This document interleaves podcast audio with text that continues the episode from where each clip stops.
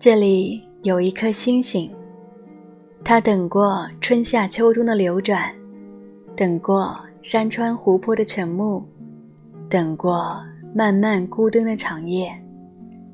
它在等你，等你披星戴月，载着岁月的晨光来点亮它的世界。黄昏把它的碎片一片片洒向人间，融入山川湖海，于是耿耿星河才有幸住进你的眼睛。我把这些碎片收集起来，写成长信，赶在入夜之前轻声读给你听。我的生活被分割成认识你以前和以后。能停留在名为你的世界，每天醒来都有满心的喜悦。